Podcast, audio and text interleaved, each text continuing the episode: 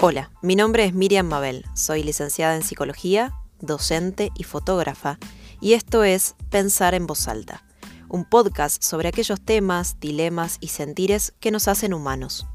Una invitación a conversar juntos, juntas, a la distancia. Hasta ahora sonriste siete veces. Por supuesto que las tengo contadas. Hace un rato increíblemente largo que vengo mareándote con mis palabras, por estrategia o por desesperación.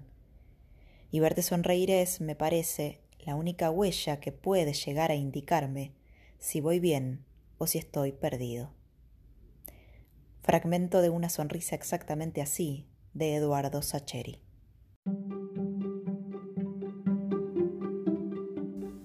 Algo en tu cara me fascina, algo en tu cara me da vida. 17 músculos faciales, esa es la cantidad de músculos que a partir de la contracción y la tracción generan una sonrisa.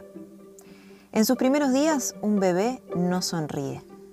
Perdón por romper la ilusión. Si lo hace, es una mueca involuntaria. Hacia la segunda mitad de la primera semana puede aparecer una sonrisa fugaz que se irá repitiendo en las semanas posteriores del primer mes y que será reforzada por la reacción de madres, padres, familia. Somos más propensos a sonreír si estamos con alguien que si estamos solos. La sonrisa responde entonces a un patrón de contagio. Además, la capacidad de esbozar una sonrisa amable ayuda a la cohesión social. La sonrisa opera entonces como pegamento social. Si la sonrisa es real, entendiendo como tal aquellas reacciones emocionales espontáneas, se activan áreas como la corteza temporal prefrontal, los ganglios basales y el hipotálamo. En el siglo XIX, un neurólogo francés, Duchesne, intentó provocar sonrisas a sus pacientes por medio de descargas eléctricas. Logró el gesto, pero no la sonrisa. En la sonrisa genuina se elevan las mejillas y se contrae un número de pequeños músculos que se encuentran rodeando la cavidad orbital del ojo, lo que produce las conocidas patas de gallo algo que rara vez se consigue con la sonrisa social. Podemos decir entonces que la sonrisa genuina está en los ojos.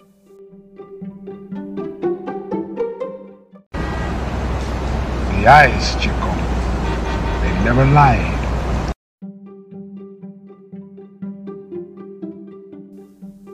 Los ojos, chico. Ellos nunca mienten.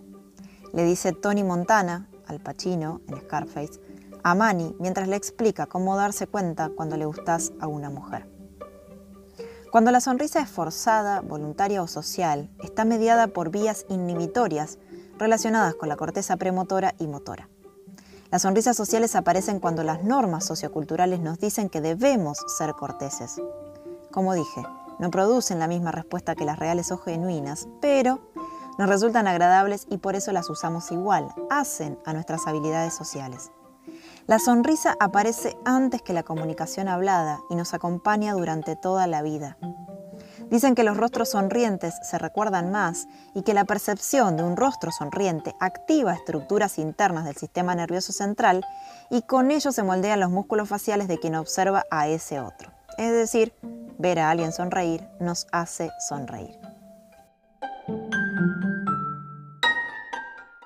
La sonrisa irónica, la sonrisa amable, la sonrisa de un niño. Un perro sonríe. La sonrisa como gesto de aprobación, de agradecimiento, de bienvenida. La sonrisa macabra. Sonrían como previo a sacar una foto. ¿Y si salís en una foto sin sonreír? Sonreí que te estoy grabando.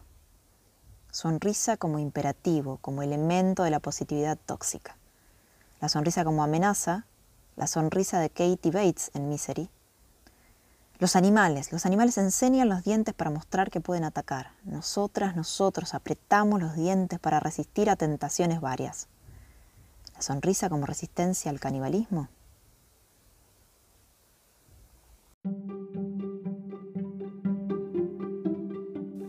El psicoanalista René Spitz consideró a la sonrisa como una manifestación de la primera organización psíquica que se da a partir del tercer mes de nacimiento.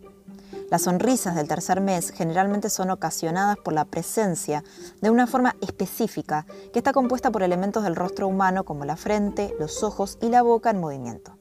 Spitz, en 1969, vale la aclaración, encontró que si no se presentan esos elementos frente, ojos, boca en movimiento o se cubre uno de ellos, el bebé deja de sonreír porque se ha roto la forma, la gestalt. Desde su hipótesis de trabajo, el bebé de 3 a 6 meses reconoce elementos del rostro humano, pero aún no puede percibirlo en su totalidad. Así que cuidado, padres, madre, familia, con pasarse de Botox. La sonrisa del infante tiene además una resonancia, un eco en los rostros de aquellos que lo miran. Rostros que son rastros que se irán unificando hasta que el pequeño comience a reconocer un adentro afuera, dice Luis Rey Peña.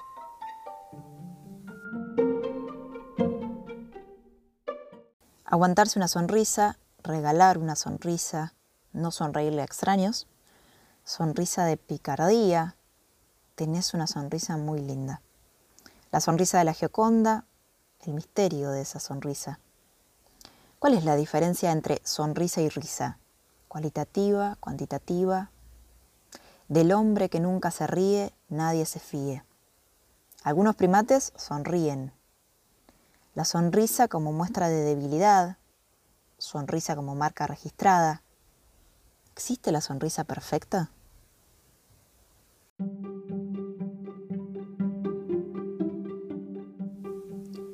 Paul Ekman, especialista en microexpresiones, publicó en 1980 un libro con diversos estudios sobre expresiones faciales en tribus de Nueva Guinea.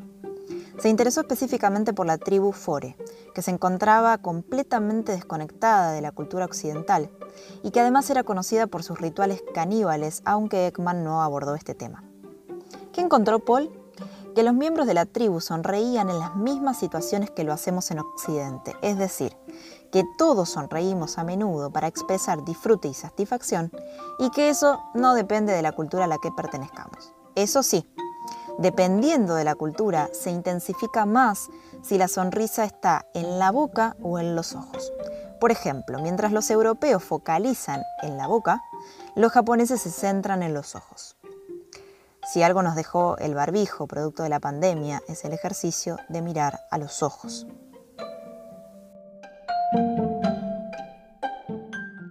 La sonrisa como maldición. Ese capítulo de Los Simpson en la casita del horror 2 donde Bart obliga a todos a estar sonriendo.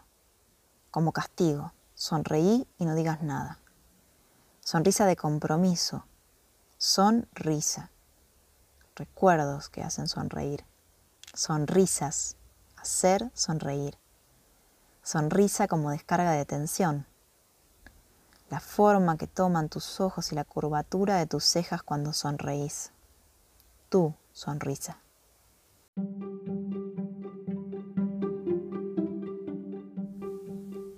Investigadores de Michigan en 2010 examinaron fichas con fotografías de jugadores de básquet de las mayores ligas estadounidenses previas a los años 50.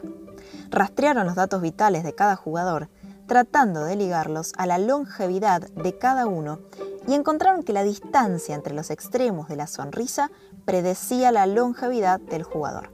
Es decir, Aquellos jugadores que no sonreían en las fotos vivían una media de 72,9 años, mientras que los jugadores que mostraban amplias sonrisas vivían una media de 80 años. La conclusión del estudio no significa que haya una asociación causal entre sonreír y longevidad. Pero cuando una persona es risueña, sonríe mucho genuinamente, actúan otras emociones de fondo que ayudan a que aumente nuestra esperanza de vida. Cuando una persona te sonríe, te dan ganas de sonreír. Cuando la persona que amás te sonríe, devolves esa sonrisa.